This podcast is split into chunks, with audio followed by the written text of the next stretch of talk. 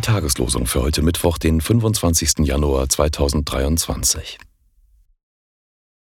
Gerechtigkeit führt zum Leben, aber dem Bösen nachjagen führt zum Tode.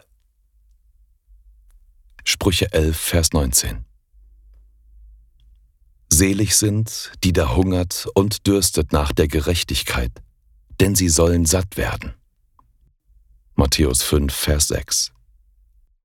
Die Losungen werden herausgegeben von der Evangelischen Brüderunität Brüdergemeine.